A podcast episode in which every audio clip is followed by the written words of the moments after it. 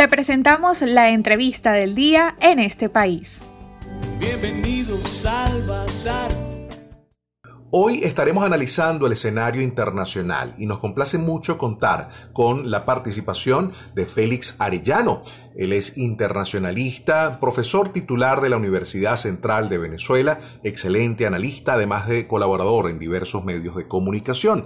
A él queremos preguntarle, Profesor Arellano, eh, notamos una suerte de letargo en relación a la dinámica que habíamos percibido antes eh, de declararse la cuarentena por esta pandemia de coronavirus. Sin embargo, sabemos que el tema Venezuela sigue estando en la agenda de muchos países, especialmente de Estados Unidos han circulado denuncias de la influencia de China y particularmente de Irán en el contexto actual venezolano. Quisiéramos que nos describa cómo percibe el escenario internacional a propósito de la realidad venezolana en las últimas semanas.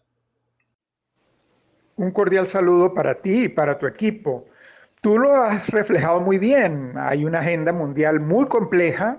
La pandemia está acaparando la atención de todos los países, las tendencias a cerrarse en materia comercial se está imponiendo en algunos países, se visualizan restricciones en el comercio, una agenda más nacionalista, más proteccionista, hay una problemas de gobernabilidad en varios de ellos, España quizás es muy ilustrativo, hay cuestionamientos de los partidos políticos en la forma de manejar la pandemia, está ocurriendo en Rusia, en Brasil, en México. Entonces, bueno, la agenda está compleja, la Unión Europea tiene además pendiente el tema del Brexit. El, caso venezolano no, no, no es el epicentro en este momento, pero tú lo señalaste muy bien, no está abandonado.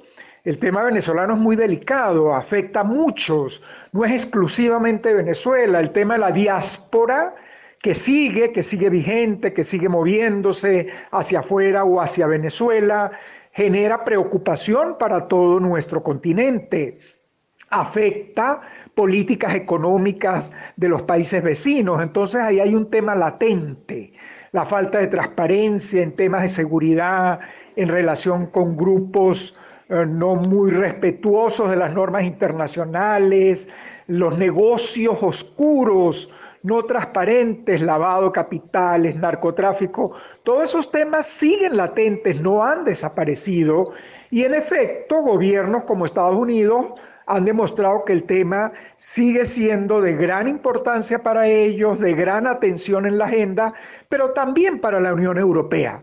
La Unión Europea sigue manejando el tema, quizás no con el mismo rigor, el Grupo Internacional de Contacto pareciera haber bajado un poco em, de movimiento, el Grupo de Lima también está afectado por las serias diferencias que se vienen presentando entre los países miembros, particularmente Argentina y Brasil. México, ahí hay unas relaciones muy tensas que hace difícil que el Grupo de Lima sea tan activo y tan contundente como en los primeros momentos. Pero en ese contexto un poco debilitado hay que resaltar que hubo una reunión ayer coordinada por Suecia, los países nórdicos siguen preocupados por tratar de propiciar la salida pacífica y democrática, el proyecto de Noruega sigue en la agenda y Suecia acaba de efectuar una reunión muy importante.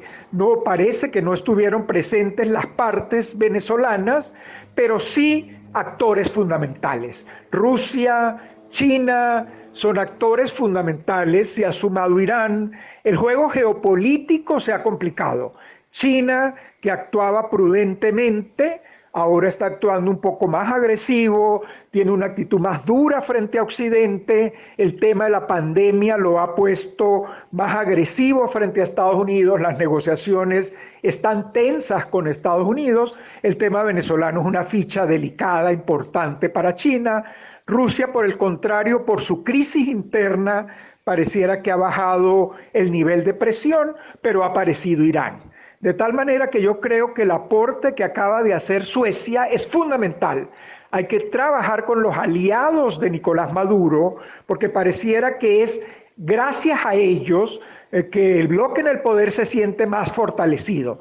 Ellos tratan de dar la señal de que están cohesionados, de que no hay fisuras y de que tienen un respaldo muy duro, muy efectivo de China, Rusia, Irán, Cuba. En consecuencia, trabajar con esos aliados es fundamental y Suecia ha dado una señal muy positiva que debemos trabajar con ellos. Es fundamental la coordinación, Estados Unidos, Unión Europea, Grupo de Lima, Vaticano, todos trabajando coordinadamente con miras a un objetivo claro y, diáfano, la salida pacífica y democrática.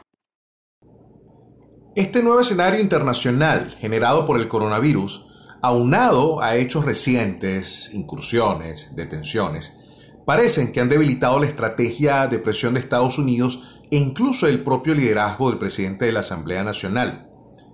¿Se abre ahora otro juego internacional, profesor Arellano? ¿O sigue habiendo incertidumbre por decisiones que pudieran acelerar esa dinámica? Sí, indiscutiblemente que el tema venezolano es muy complejo cuando se habla de Nicolás Maduro, por ejemplo, se habla de un bloque en el poder, es heterogéneo, hay diversos actores, hábilmente eh, demuestran cohesión, eh, tienen el poder, tienen recursos. En el caso de la oposición democrática, la situación es más compleja aún, es más heterogéneo, es democrática, en consecuencia no hay una línea autoritaria. Ha habido unidad eh, en el marco de la Asamblea Nacional y ya sabemos todos los golpes que ha recibido desde el Tribunal Supremo, desde la sala constitucional del Tribunal Supremo, las pasadas eh, formación de una asamblea paralela en enero de este año, la existencia de la Asamblea Nacional Constituyente que nunca culmina y que sigue siendo un poder supranacional en el país. Eso hace mucho más difícil, en efecto, la coordinación y esa es una gran debilidad de nuestra oposición democrática.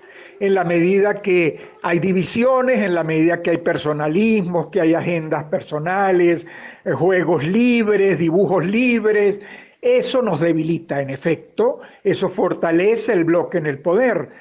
Esa es la gran eh, problema que enfrenta en este momento la lucha democrática es la necesidad de una mayor coherencia, de una mayor coordinación, trabajar en escenarios, pero que haya coordinación mínima, tanto de los grupos políticos nacionales con las diversas fuerzas democráticas, con la sociedad civil, que por esencia es democrática y que debe incorporarse activamente en esa lucha y en ese trabajo con la comunidad internacional. Cuando el tema se debilita en el escenario internacional, la tarea de fortalecerlo es nuestra.